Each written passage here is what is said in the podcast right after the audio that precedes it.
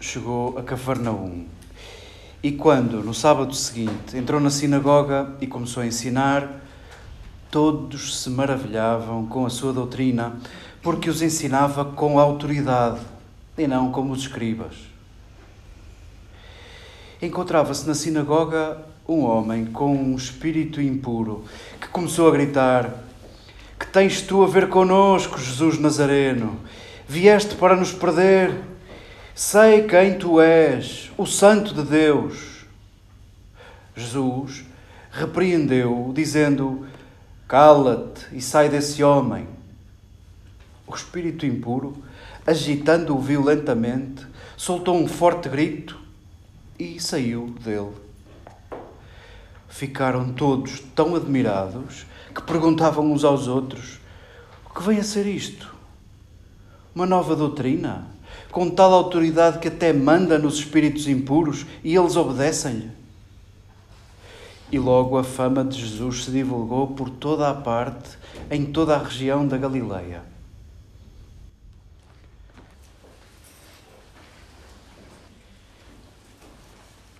Queridas irmãs, queridas amigas, nós estamos a começar o ano e queremos saborear isso e celebrar isso. Se nós tivéssemos aqui champanhe, era a primeira coisa que fazíamos, era um brinde à vida, ao encontro, ao novo ano, ao ano que queremos que seja novo. Estamos a inaugurar um tempo novo, que queremos que seja novo, um novo ano.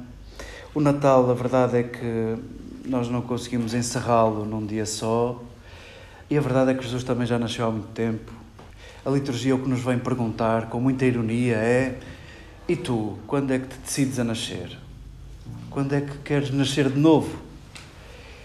E deixamos essa pergunta ecoar ao longo do ano todo. Talvez vamos celebrando o Natal, nem sabemos bem em que dia. Ao longo de 2023 vamos celebrar muitos natais.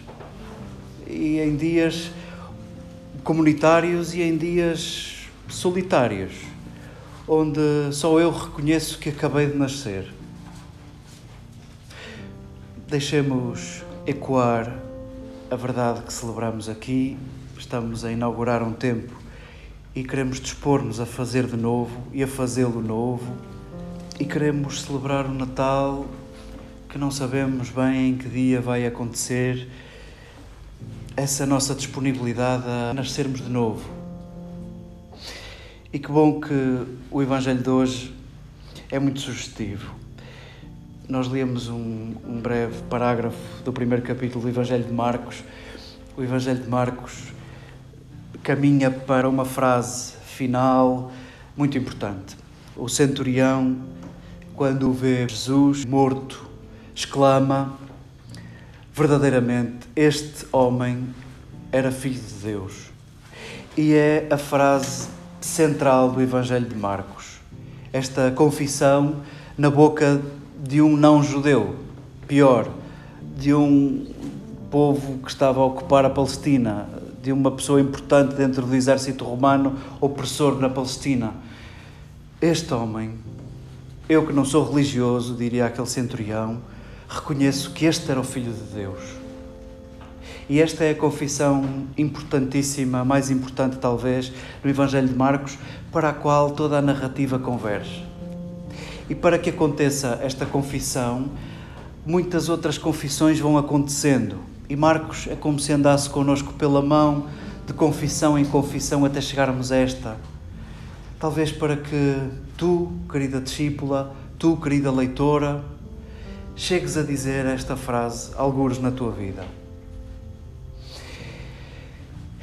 E a coleção de confessores, a coleção de gente que vai confessar que Jesus é qualquer coisa, começa neste parágrafo. Esta pessoa improvável, diz-nos o texto, possuído de um espírito impuro. E o que é que é isso? Não se preocupem, um dia haveremos de fazer perguntas a Marcos e haveremos de compreender tudo aos olhos dos judeus, e o judaísmo é uma questão de pureza e de impureza, aos olhos dos judeus sentimos que é um que não é dos nossos, não podia estar aqui, um impuro não podia subir ao templo, é um excluído. Fosse por doença, por doença inexplicável, fosse por condição, aquele que neste texto talvez fosse no personagem mais nércio, de quem nós não esperaríamos uma frase muito inteligente, além da frase muito articuladinha, teologicamente é muito densa.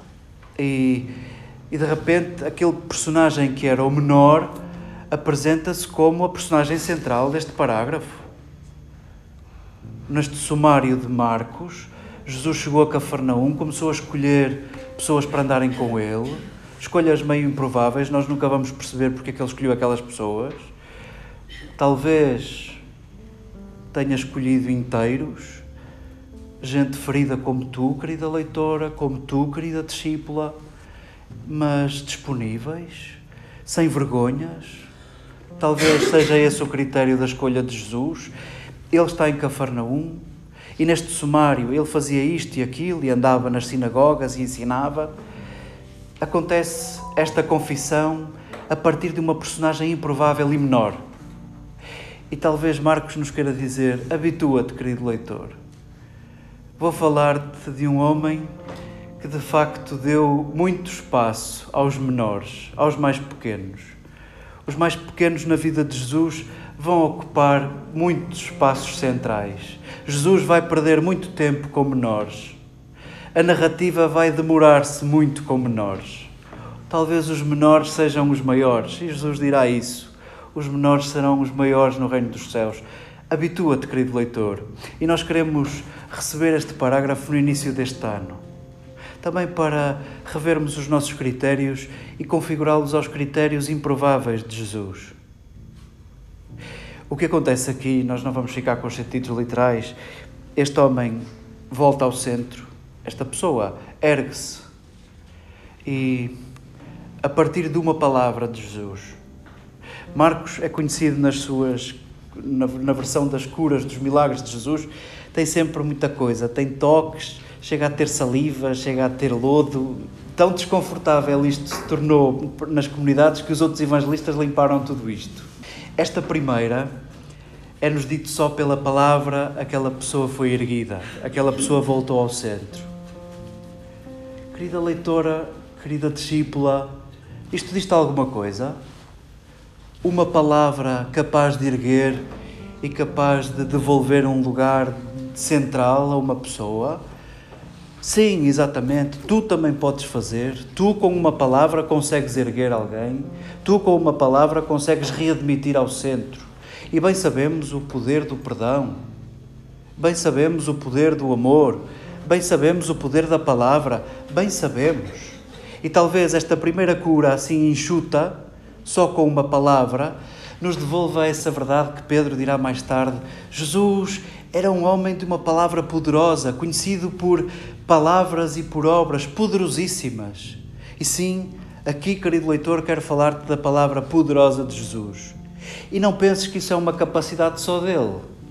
Os seus discípulos têm palavras poderosas. E tu conheces o valor poderoso de algumas palavras sobretudo do perdão, sobretudo da misericórdia, da compaixão, da escuta, do diálogo, da tolerância. Não são palavras estranhas a nós, a nós que nos pomos na fila a seguir Jesus. Possa isso também concorrer para renovarmos este ano que nos é oferecido como presente.